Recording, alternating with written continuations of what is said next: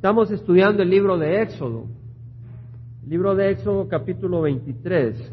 Es un libro muy hermoso de las Escrituras, donde tenemos muchas cosas hermosas que aprender y aplicar en nuestra vida. Y aquí tenemos a Moisés dándole instrucción, recibiendo instrucción, perdón, del Señor en el monte Sinaí. Y vemos distintos versículos donde constante instrucción viene en distintas áreas de la vida del hombre que el Señor le está dando a Moisés para que él se la dé a su pueblo que está abajo del monte Sinaí esperando recibir esta instrucción. Y dice el Señor, no propagarás falso rumor, no te concertarás con el impío para ser testigo falso. 23.1. Hermanos, la palabra del Señor tiene mucho jugo, mucho, mucho para estudiar, para meditar y aplicar a nuestro corazón. Mire lo que dice acá al principio, no propagarás falso rumor. Y ahí hay toda una enseñanza para nuestro corazón. No propagarás, es decir, no repetirás. El que tiene oídos que oiga lo que el Espíritu dice a la iglesia. No repetirás, no le contarás a otro un falso rumor. Si oyes algo de alguien, ¿cómo sabes que es cierto? ¿Has ido a la fuente? ¿Has ido a la persona de quien dicen esto o tal cosa? ¿Le has preguntado? ¿Has averiguado la historia que él tiene que decir sobre esa área de su vida? Y si es cierto lo que dicen de esa persona, ¿qué es lo que te motiva a contárselo a otro? ¿Qué es lo que te motiva a propagar esa información del defecto de tu hermano o de tu prójimo o del problema que tiene tu hermano, tu prójimo? Pedro dice en la primera epístola, capítulo 4, 8, sed fervientes en vuestro amor los unos por los otros. En otras palabras, que sea un amor de veras. Pero no necesariamente un amor pegajoso. Yo puedo decir, tengo amor. Mira y mide el amor no por lo pegajoso, sino por la sustancia que hay en ese amor. El Señor nos mostró su amor no diciéndonos te amo, sino muriendo en la cruz por nosotros. Mide el amor por los hechos. Dice el Señor, sed fervientes en vuestro amor los unos por los otros, pues el amor cubre multitud de pecados. Eso es lo que hace el amor. Si oyes un rumor y tú amas y te das cuenta que es cierto, porque vas a la fuente y preguntas, Luis, ¿qué está pasando? Sí, es cierto, fíjate que me pasó esto. Pues cubre en vez de estar propagando. En Primera de Corintios 13, 6, donde leemos sobre el amor, dice el Señor, el amor no se regocija de la injusticia, sino que se alegra con la verdad. En otras palabras, fulanita, mira, supe este rumor, mira, quiero que contarte. Ah, de veras, vení, pasa a mi casa, nos echamos una tacita de café y un pastelito. Y ahí me cuentas todo el, el, chambre es un evento social en el pueblo latino. Pero dice el Señor que el amor no se regocija en injusticia, sino que se alegra con la verdad. El apóstol amado Juan dice, si alguno ve a su hermano cometiendo un pecado que no lleva a la muerte, pedirá por él. Y Dios dará vida a los que cometan pecado que no lleva a la muerte. En otras palabras, si oyes un rumor y te das cuenta que es cierto, pide por esa persona en vez de propagar. Él no dice propaga el rumor, sino que dice pide, pide por esa persona. En Lucas el Señor dice, si tu hermano peca, repréndele. O sea, no te quedes callado y va a contárselo a medio mundo. Ve tú directamente con tu hermano y le sabes, Jaime, Pedro, María, Lucía, Marta, Juan. Si lo ves, repréndelo en el amor del Señor. Eso sí, antes de quitar la espina o la paja en el ojo de tu hermano, quítate la viga de tu ojo. En otras palabras, dice el Señor, examina tu corazón antes de estarle quitando la paja a todo el mundo. Pero si ves que tu hermano peca, repréndele, dice el Señor. La misma palabra del Señor dice que toda escritura es inspirada por Dios y es útil para enseñar, reprender, corregir e instruir de justicia, para que el siervo del Señor sea perfecto, equipado para toda buena obra. Tenemos que llevar a cabo esa obra del Señor. Lo tenemos que hacer con amor. Tuve la oportunidad esta semana de una persona hace dos semanas me había compartido sobre una muchacha que la, consideraba una gran persona. Y me sonaba que su corazón estaba siendo atraído por esta mujer, de este hombre. Me agarró muy en sorpresa porque él se había casado y está, está divorciado, pero es cristiano. Me quedé mudo en ese momento, no tenía palabras, congelado, pero le dije, Señor, ¿cómo es posible? Porque el Señor dice claramente, si tú te casas, conoces al Señor y luego te separas, no te puedes casar con otra persona. Si te casas, te tienes que casar con la misma persona de la que te separas, excepto por adulterio. el Señor me dio la oportunidad la semana pasada de este, mismo, este mismo hermano, me volvió a hablar de la misma persona.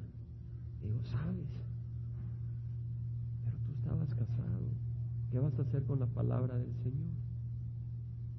¿Verdad? El Señor nos da la palabra, para poder corregir y reprendernos unos a otros, hermanos. Necesitamos hacerlo en amor, pero no debemos de esconder la verdad.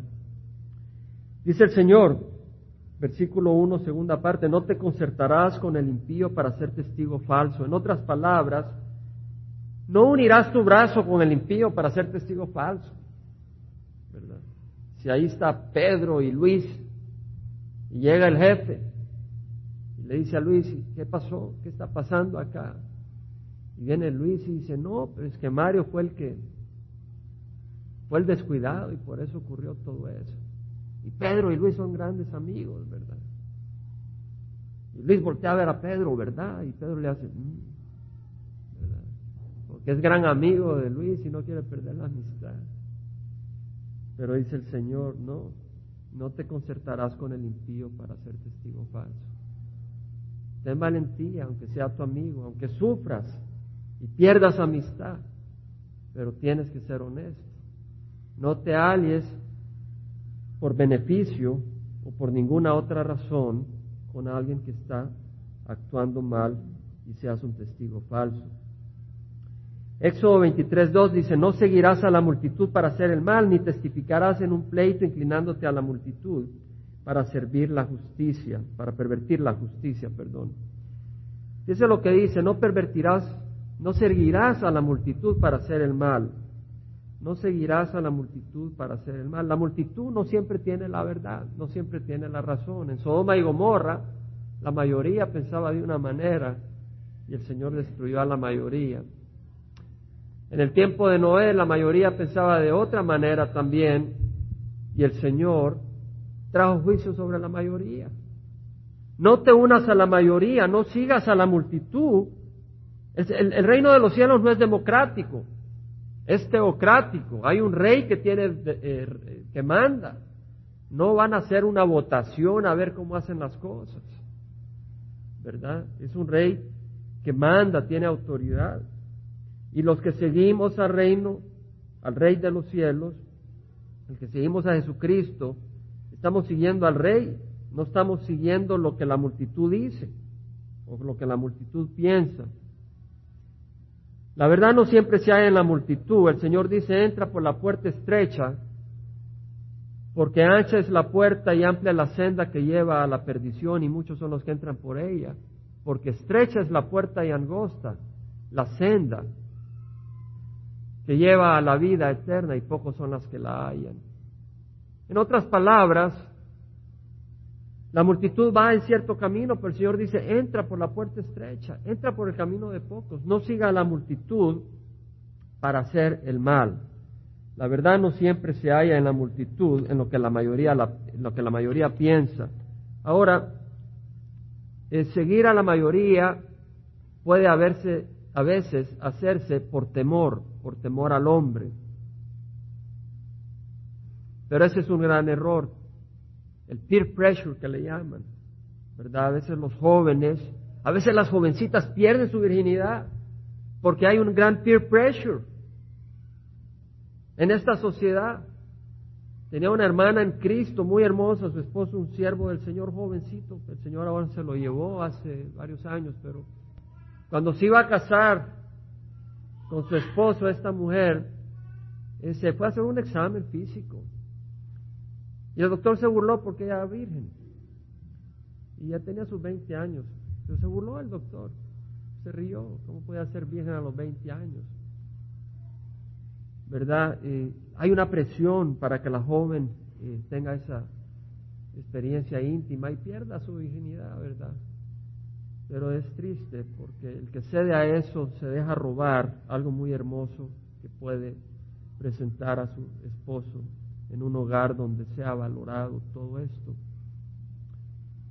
Eh, muchos acceden a la droga por el peer pressure, que no eres macho, o que si no te tomas unas dos, tres, cuatro cervezas no eres macho. Dice el Señor, dice Pablo, busca ahora el favor de los hombres o el de Dios, o me esfuerzo por agradar a los hombres. Si yo todavía estuviera tratando de agradar a los hombres, no sería siervo de Dios. Nuestro deseo debe ser no agradar, no ceder al deseo del hombre, sino ceder a la voluntad de Dios. En Mateo el Señor dice, no temáis a los que matan al cuerpo, pero no pueden matar al alma, más bien temed a aquel que puede hacer perecer tanto al alma como el cuerpo en el infierno. No debemos de temer al hombre, no debemos de temer al peer pressure y terminar haciendo el mal. Debemos de hacer lo que es correcto, debemos de resistir la presión, porque hay presión para hacer el mal. Hay presión a veces en el trabajo, estás en un grupo y el grupo quiere actuar de cierta manera y tú te das cuenta que está mal, que es malo. Apártate, aunque te alienen, aunque te desprecien, aunque digan tú no eres de los nuestros. Apártate, sé valiente. Y quien te va a dar la valentía es Cristo Jesús. El cristianismo no es para cobardes, pero es para débiles. El fuerte es Cristo. Ahora el que dice yo soy fuerte, vamos a ver qué pasa.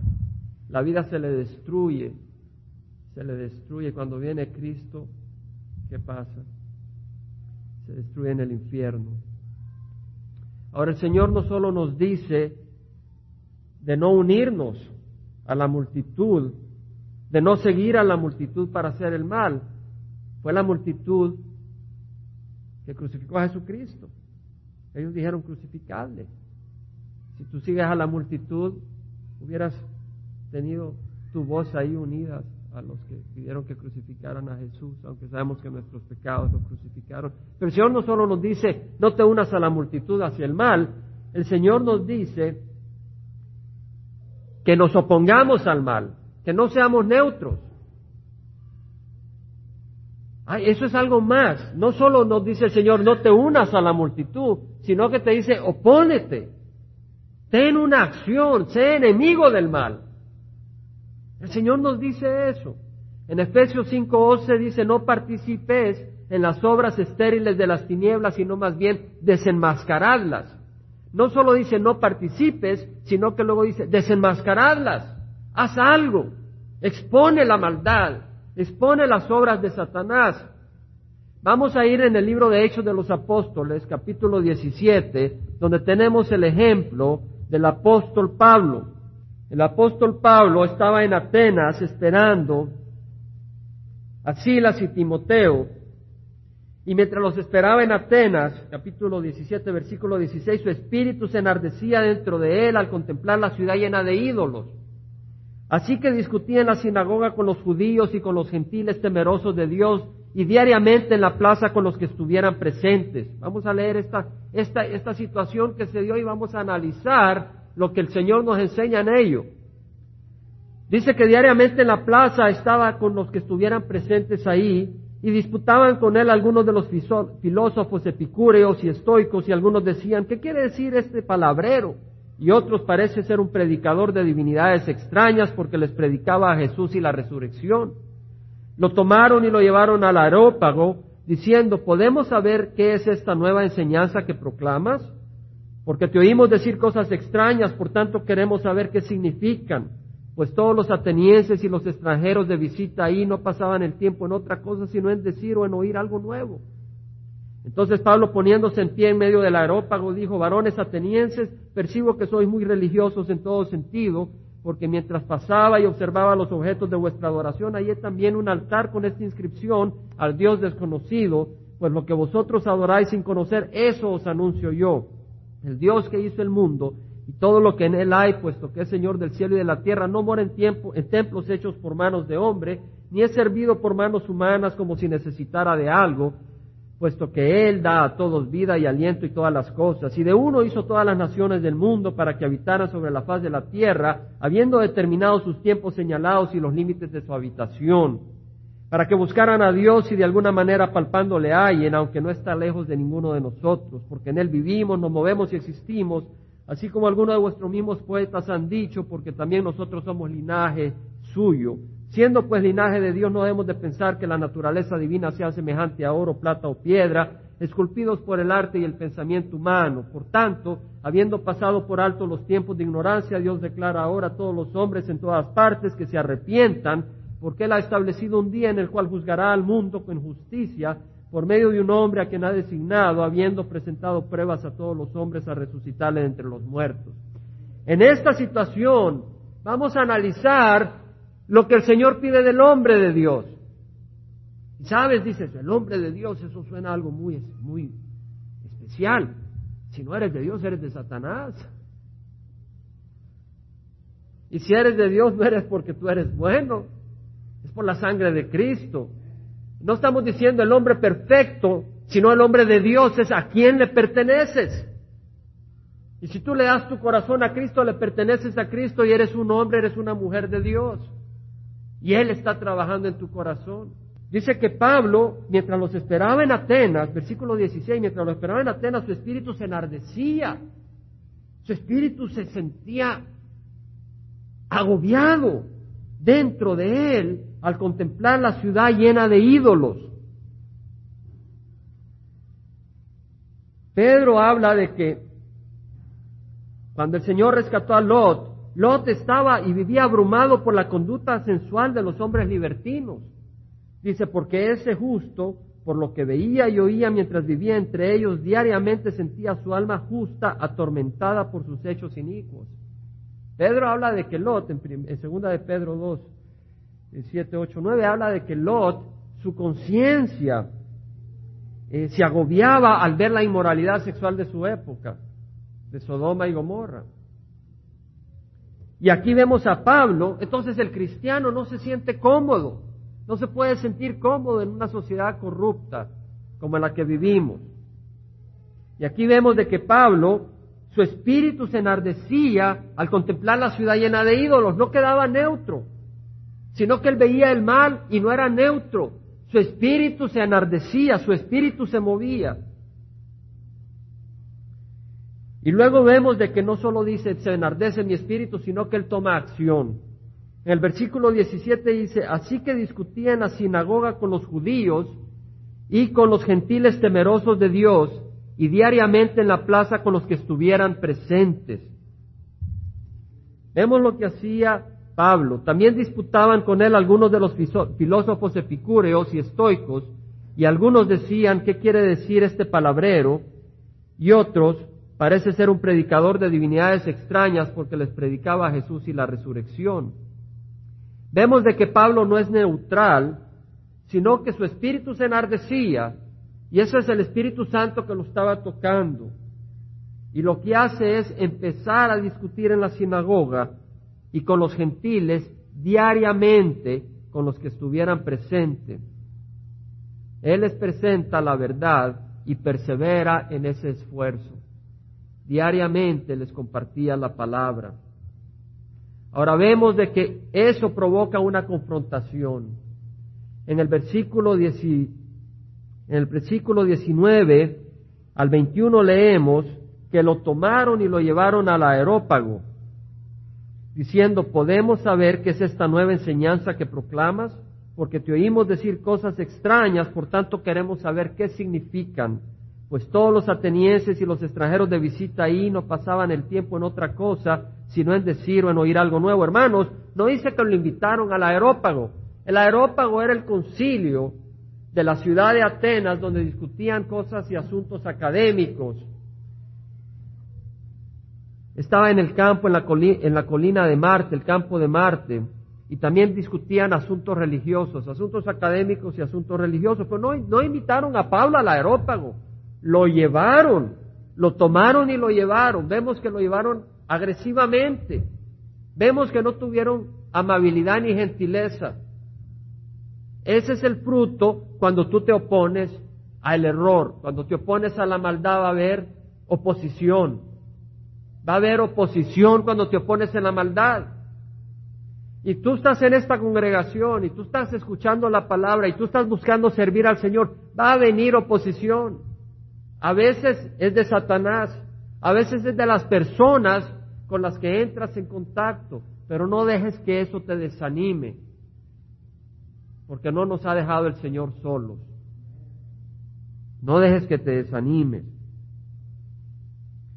Ahora veamos una vez más que lo que hace Pablo cuando encuentra esta oposición. Dice que Pablo poniéndose en pie en medio del aerópago, areópago, dijo, varones atenienses, percibo que sois muy religiosos en todo sentido porque mientras pasaba y observaba los objetos de vuestra adoración, hay también un altar con esta inscripción, al Dios desconocido, pues lo que vosotros adoráis sin conocer, eso os anuncio yo. Vemos lo que hace Pablo. Pablo no dice, mire, ustedes son una serie de ignorantes, una sarta de tontos. Ustedes adoran ídolos. Ustedes no saben lo que están haciendo. Tampoco llegó y les dijo, ustedes todos se van a quemar en el infierno por ser idólatras. No entró así Pablo. Pablo empezó a ver a pesar de que lo habían llevado, a pesar de que habían tocado su orgullo, pero él estaba crucificado en Cristo. Porque dice, con Cristo estoy crucificado, ya no soy yo el que vivo, sino que Cristo vive en mí. Y la vida que vivo la vivo por fe en el Hijo de Dios que murió y amó, me amó y murió por mí en la cruz. Entonces Pablo no dejó que su orgullo se pusiera de medio.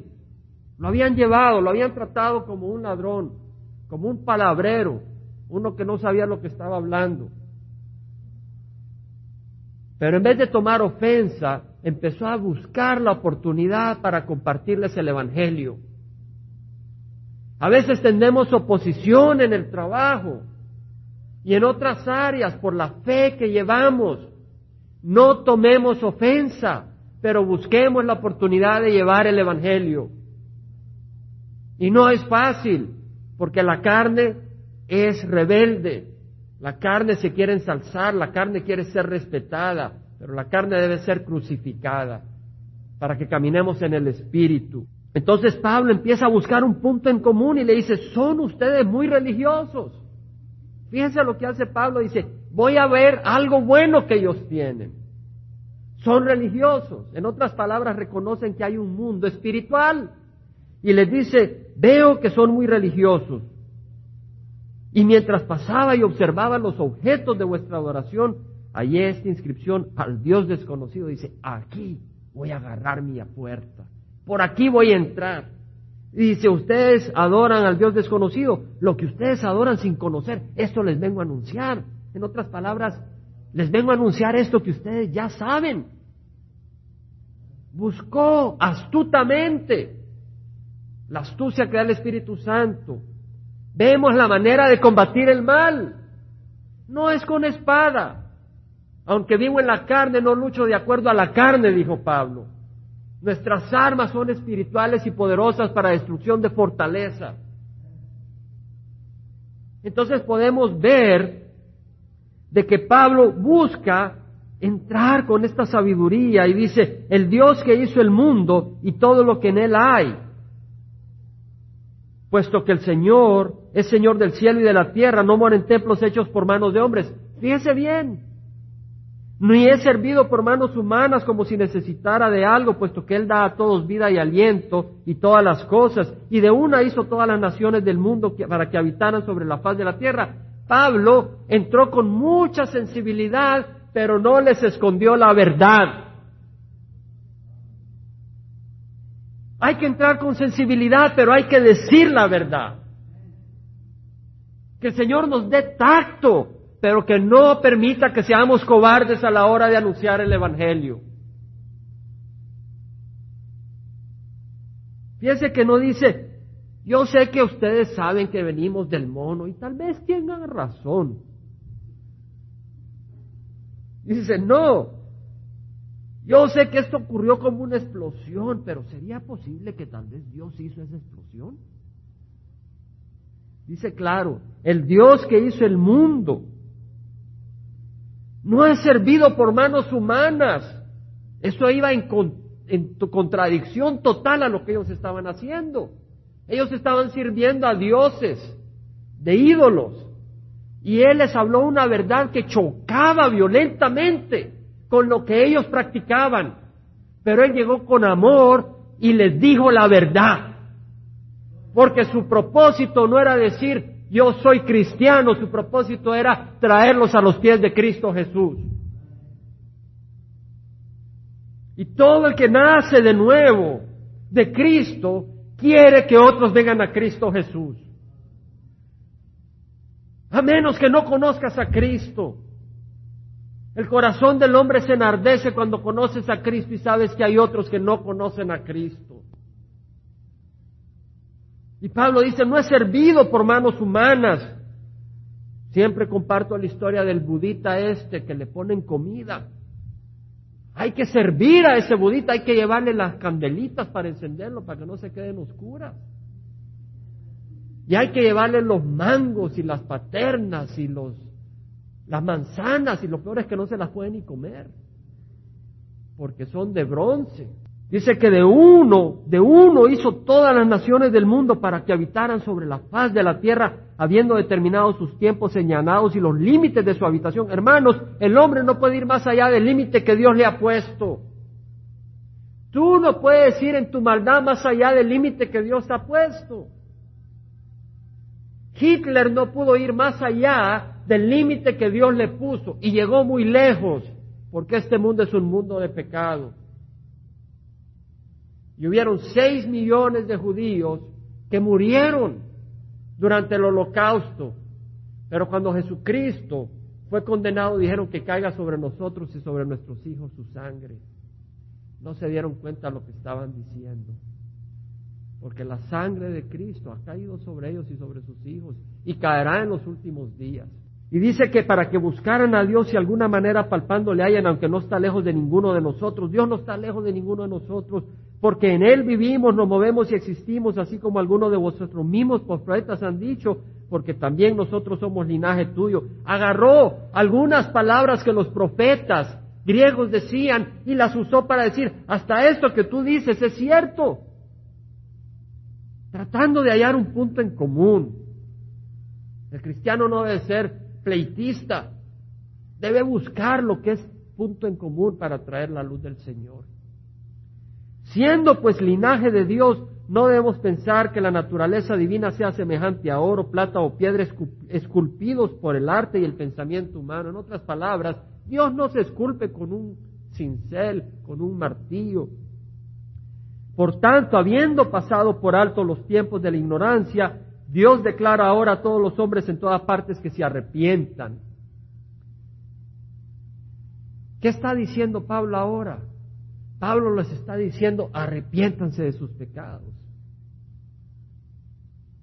Porque Él ha establecido un día en el cual juzgará al mundo en justicia por medio de un hombre a quien ha designado, habiendo presentado prueba a todos los hombres a resucitarle de entre los muertos. Imagínense, Pablo menciona algo que nunca habían oído ellos, que había un hombre que había muerto y había resucitado. Imagínense si de usted se burlan cuando habla el Evangelio en el trabajo, cómo se vieron de burlar de Pablo cuando él dijo de que había un hombre que había muerto y había resucitado. Pero él no tuvo miedo ni temor de hombre, no le importó la burla de hombre y predicó el Evangelio. Dice que cuando lo oyeron de la resurrección de los muertos, algunos se burlaban, pero otros dijeron, te escucharemos otra vez acerca de esto. Entonces Pablo salió de entre ellos, pero algunos se unieron a él y creyeron, entre los cuales estaban Dionisio, el aeropagita, una mujer llamada Damaris y otros con ellos. Hermanos, habían tres grupos de personas ahí. Un grupo que se burló. Otro que le dijeron más adelante. Y otro que se le unieron. Los que se le unieron, se le unieron al Señor. Los que se burlaron, se burlaron del Señor. Y los que le dijeron más adelante, negaron la oportunidad.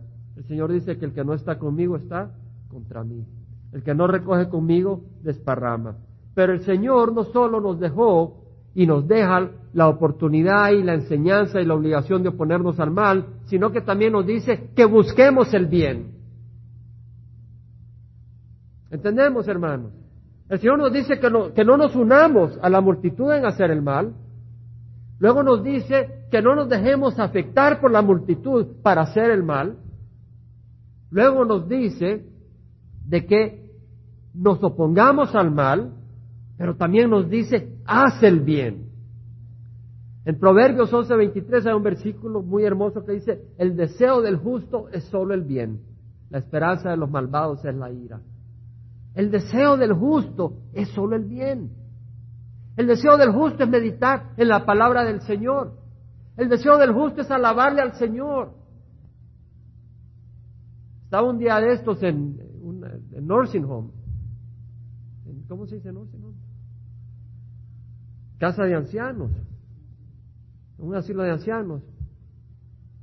Y oigo a una ancianita que no podía ni hablar, alabando al Señor alabando ella sola en su cuarto, alabando al Señor. No sé, apenas podía hablar, tendrá sus 90 años, pero alabando al Señor. Gloria a Dios. Gloria al Señor. No deprimida, no triste, alabando al Señor.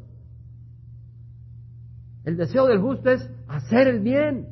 Y este versículo me lo trajo el Señor a mi corazón porque lo había leído. Lo habíamos leído eh, para el estudio del miércoles. Y fue el mismo miércoles en la mañana que iba manejando y alguien me hizo algo. Y dice la palabra del Señor, la, esperanza de los malvados es la ira. Señor me dijo, guárdate, cuidado. Piensa en hacerle el bien a Él. No en ponerte en frente y decirle, hoy te voy a bajar la velocidad y a ver si, si me lo vuelves a hacer. Dice el Señor, el deseo del justo es solo el bien. Eso es lo que debemos de buscar, hacer solo el bien. En Mateo dice, bienaventurados los que procuran la paz, porque ellos serán llamados hijos de Dios. Los que procuran la paz, los que buscan la paz, esa actividad. En Romanos 12.9 dice, el amor sea sin hipocresía, aborreciendo lo malo, aplicándoos a lo bueno. Sí, aborreciendo, sí, rechazando lo malo, pero aplicando, adheriéndose, pegándose, aferrándose a lo bueno. Venir a congregarnos como hermanos es aferrarnos a lo bueno. El poner alguna música cristiana es aferrarse a lo bueno. El ver la televisión y oír de repente ver un programa malo y apagarlo, eso es aborrecer lo malo. En Gálatas Pablo nos dice, no nos cansemos de hacer el bien, pues a su debido tiempo, si no nos cansamos, cegaremos. No nos cansemos de hacer el bien. El Señor dice que el cristiano debe estar activo haciendo el bien. Tú puedes estar activo haciendo el bien no para que te vean, pero puedes estar haciendo el bien orando por tus hermanos. Y dicho sea de paso, eso es amor. Podemos estar haciendo cosas que son amor. No, no te podrán ver tal vez, pero es amor es el Señor nos manda a amarnos unos a otros. El Señor nos manda a amarnos unos a otros. Hagamos bien a todos, dice el Señor, según tengamos oportunidad, y especialmente a todos los de la familia de la fe. Hagamos el bien a nuestros hermanos. Éxodo 23, 3, hermanos, seguimos en eso. Dice, tampoco serás parcial al pobre su pleito. No vamos a ver todo el capítulo, pero vamos a ver unos cuantos versículos más. Hermanos, solo hemos visto dos versículos, pero la palabra del Señor nos puede hacer. Y no hemos, no hemos absorbido todo lo que el Señor nos pudiera enseñar. Yo no puedo decir que he absorbido todo, pero es hermoso saber cómo el Señor tiene enseñanza para nuestro corazón. que agarra la Biblia y dice, bueno, yo no sé qué me dice aquí el Señor. Pídele al Señor que te abra la mente, porque es un alimento hermoso. Es como un aperitivo, un aperitivo te produce apetito. Es como cuando uno va a cenar o vas a almorzar y, te traen unas cositas, unas boquitas ahí que te hacen hambriento. Así es la palabra del Señor. Empiezas a leer y quieres leer más. Versículo 3 dice, tampoco serás al pobre en su pleito. Cosa hermosa. Cosa hermosa ver que el Señor dice que Él no hace acepción de personas. En otras palabras, el Señor no mira a uno porque tenga dinero, ni mira al otro porque no tenga dinero. El Señor no mira a uno porque tenga la piel blanca y al otro porque la tenga café o negra. El Señor no mira a uno porque tenga buena apariencia física o una joven porque sea físicamente eh, bien proporcionada y va a dejar de mirar a otra porque no esté bien proporcionada. El mismo Señor Jesucristo vino con una apariencia tal que no había nada que nos hiciera admirarlo en la parte física. Fueron sus palabras las que tocan nuestro corazón. Ten cuidado de juzgar a las personas por las apariencias porque entonces juzgarías a Jesucristo mismo y lo hubieras despreciado. Fíjate en el corazón y en las palabras del hombre palabras de la mujer, no en su apariencia. El Señor, cuando mandó a Pedro, a Cornelio a llevarle el Evangelio, Cornelio dice, Dios no hace acepción de personas, sino que en toda nación al que le teme y hace lo justo, le es acepto. ¿Le temes al Señor? Muéstralo, haz lo justo, obedécele. Si tú dices, sí, yo temo al Señor, pero tú no le obedeces, tú no le estás temiendo al Señor. Éxodo 23, 4 y 5. Dice, si encuentras extraviado el buey de tu enemigo o su asno, ciertamente se lo devolverás. Este es revolucionario. Si encuentras extraviado, si encuentras perdido el buey de tu enemigo, pues no es tu buey. No es lo que dice. Eso dice uno, ¿verdad? Si no es mi buey. Hay que, que sea más cuidado que, aprenda a cuidar a sus bueyes. Dice, si encuentras extraviado al buey de tu enemigo o su ano, se lo devolverás. Te está dando una orden el Señor. Luego dice, sí, hermano, esto va para nosotros. No se burle, no se ría. Yo sé que nos está burleando, pero no se ría porque es para nosotros. Si alguien le cae mal en el trabajo y vio que por ahí dejó una una cuchillita o algo que necesita, y ay, agárrela y llévasela. Mira, lo dejaste ahí. No digas, no es mío, es. Hay que lo encuentre. Apliquémosle en nuestras vidas, es ahí donde duele. Aquí nos reímos, pero mañana lloramos. Dice el Señor, no pervertirás. Perdón, antes de llegar ahí, o sea, tienes que ayudar, tienes que ministrar. En Mateo el Señor nos dice, habéis oído que se dijo, amarás a tu prójimo y odiarás a tu enemigo. Pero yo os digo, amad a vuestros enemigos y orad por los que os persiguen. Esto es revolucionario. Amad a vuestros enemigos y orad por los que os persiguen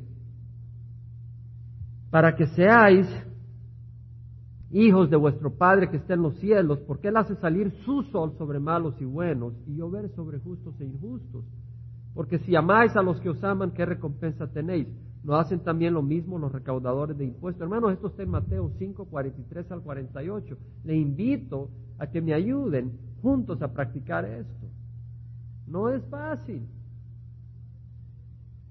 Y si saludáis solamente a vuestros hermanos, ¿qué hacéis más que otros? ¿No hacen también lo mismo los gentiles? Quiere decir, hermano, que si tenemos enemigos, saludémoslos, dice. Wow. Por tanto, sed perfectos como vuestro Padre Celestial es perfecto. Luego dice el Señor, no pervertirás el derecho de tu hermano menesteroso en su pleito no pervertirás el derecho de tu hermano menesteroso en su pleito. Vimos que el Señor no hace acepción de personas. Quiere decir de que porque una persona no tenga bienes económicos, no por eso vas a engañar y vas a mentir a favor de él. El Señor no hace acepción de personas, tienes que ser recto, ya sea que tenga o que no tenga. Pero eso no quiere decir que el Señor no tiene una sensibilidad especial por aquel que está en una situación de debilidad económica o de otro tipo y que venga otra persona y se aproveche. El Señor trae un juicio duro contra aquellos que explotan a aquellos que son más débiles y necesitados. El Señor trae un juicio duro. Y por otro lado, si tú bendices y ayudas al necesitado, estás bendiciendo al Señor. Ahora veamos lo que dice el Señor a través de Zacarías, capítulo 7 en el Antiguo Testamento. Zacarías 7, 8 dice, entonces vino la palabra de Jehová a Zacarías diciendo, así ha dicho Jehová de los ejércitos, juicio verdadero juzgad. Juzgad con juicio verdadero. Hermanos, cuando ves una situación, cuando ves a un hermano, no lo juzgues sin conocer. No juzgues sin conocer. No des un rumor. No propagues un rumor sin conocer. En la mayoría de los casos, el único, el único que conoce todo es el Señor. Juicio verdadero juzgar y misericordia y compasión practicar cada uno con su hermano. Misericordia y compasión. Hermanos, que el Señor nos ayude a practicar misericordia y compasión. De nuevo lo decimos, lo leemos, pero necesitamos practicarlo y le damos gracias al Señor que nos lo recuerda frecuentemente porque nos ama y nos está transformando. Amén, hermanos. Nos está transformando el Señor. Nos está transformando. Y si no, y si sientes que no te está transformando, clámale al Señor y le, Señor, transfórmame. Señor, cámbiame. Dice el Señor a, a través de Zacarías, no oprimirás a la viuda, al huérfano, al extranjero ni al pobre, ni traméis el mal en vuestros corazones unos contra otros, porque ellos rehusaron escuchar y volvieron la espalda rebelde y se taparon los oídos para no oír. Se taparon los oídos para no oír la reprensión del Señor y habían oprimido a la viuda, al huérfano, al extranjero, al pobre. Endurecieron sus corazones como el diamante, tal vez estaban llenos de diamantes también. Para no oír la ley ni las palabras que Jehová de los ejércitos había enviado por su espíritu por medio de los antiguos profetas, vino pues gran enojo de parte de Jehová de los ejércitos. ¿Qué fue lo que vino, hermanos? Gran enojo hermanos, gran enojo del Rey de Reyes, del Señor de Señores, de Dios. Y sucedió que como yo había clamado y ellos no habían querido escuchar, la justicia, la sabiduría clama en las calles, dice el Señor a través de proverbios. ¿Cierto? El Señor clama en las iglesias y fuera de las iglesias hemos ido a apartamentos a clamar la palabra del Señor.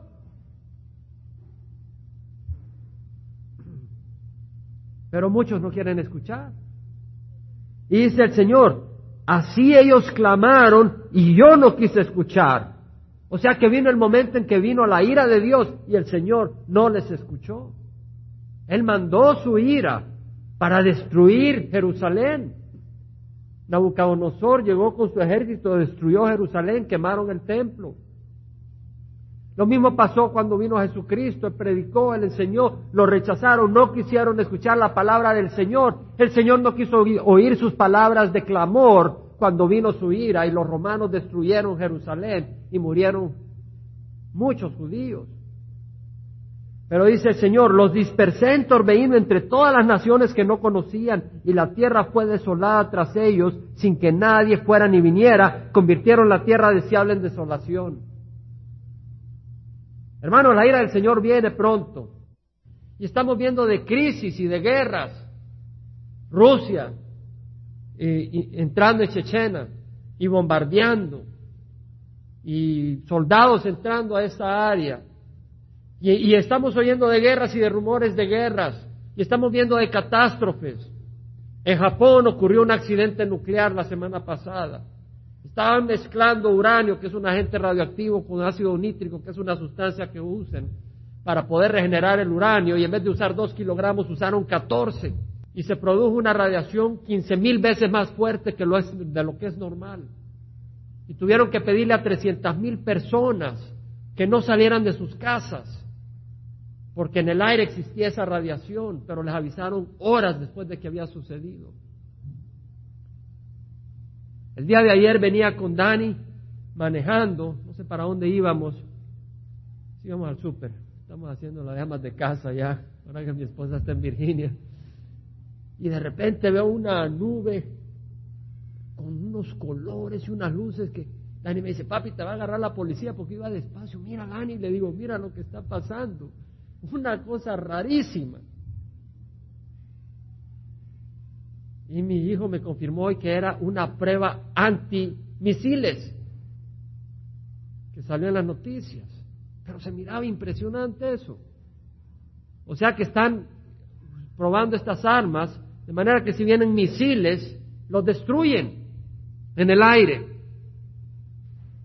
Salió en las noticias esta semana que hay 10 naciones que tienen misiles que en sus cabezas tienen el antrax que es una espora mortífera. Es una bacteria, una espora que mata miles, millones de personas. Si va un avión, decía, no, es invento mío, si va un avión con un tanque de anthrax y le hace spraying, le hace spray, ahí en lo que es Kuwait, matan a toda la gente de Kuwait. Un avión con, con un tanquecito de anthrax destruiría a toda la gente que vive en Kuwait. Hay diez naciones, entre ellas Irak, que tienen ese potencial. Irán en uno o dos años tiene poder de tener misiles que pueden alcanzar los Estados Unidos. Corea del Norte tiene eh, misiles y no solo los tiene, sino que los está vendiendo. Podemos ver que estamos en los últimos días y el Señor va a permitir que el hombre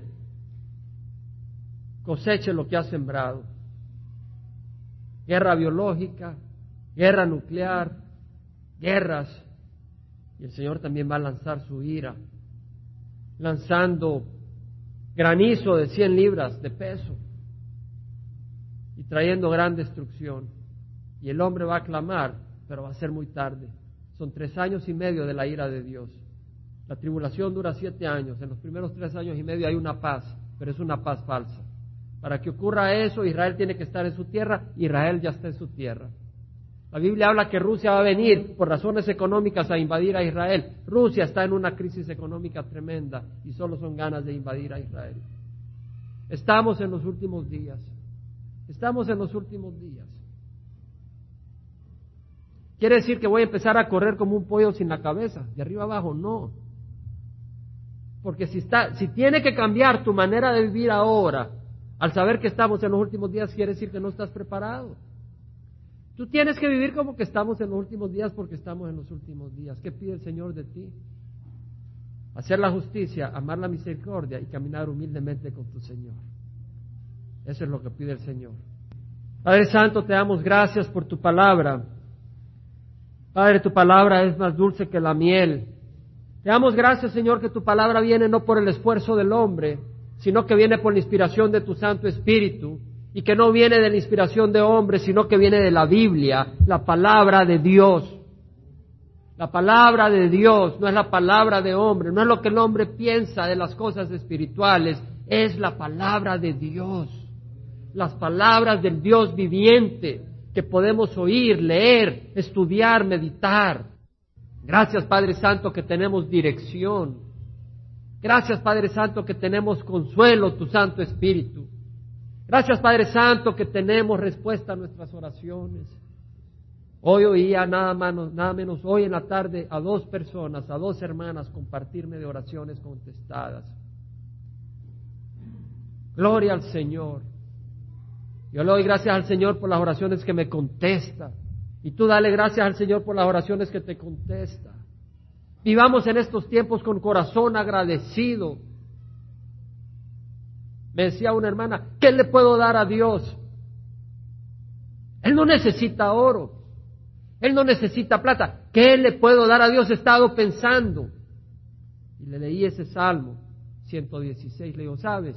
Lo que le puedes dar a Dios es tu corazón agradecido, porque eso no lo tiene Dios de todo mundo. Dios tiene todo el mundo, pero no los corazones de todos los hombres. Tú le puedes dar tu corazón a Dios. Y si ya se lo has dado, dale el agradecimiento al Señor. Hubieron diez leprosos que fueron sanados, solo uno le dio gracias. El Señor no tuvo el agradecimiento de los otros nueve. Tú tienes la libertad de no darle gracias al Señor, pero hoy le podemos dar gracias al Señor. Le damos gracias al Señor por un lugar a donde reunirnos. Le damos gracias al Señor por su palabra. Le damos gracias al Señor por su amor. Le damos gracias al Señor por su promesa de vida eterna. Le damos gracias al Señor porque las profecías se han estado cumpliendo en nuestros tiempos. Le damos gracias al Señor que viene pronto. Le damos gracias al Señor por nuestra salvación. Le damos gracias al Señor por Cristo Jesús. Le damos gracias al Señor por haber nuestra mente. Le damos gracias al Señor por corregirnos, por dirigirnos y bendecirnos. Padre, te damos gracias. Queremos cerrar con una alabanza. Le pido a nuestra hermana Laura si puede venir. Una alabanza de agradecimiento al Señor. Yo te ruego que tú alabes al Señor de corazón. Alaba al Señor, si no las piedras se levantarán y adorarán al Señor. Alaba al Señor. Son tiempos difíciles. Es difícil oponerse a la mayoría. Es difícil oponerse a la multitud que va tras el mal. Es difícil oponerse y hacer el bien y hacerlo con amabilidad y con humildad. Es difícil no odiar, no llenarse de orgullo y de venganza. Pero no es imposible si vienes a los pies de Jesucristo.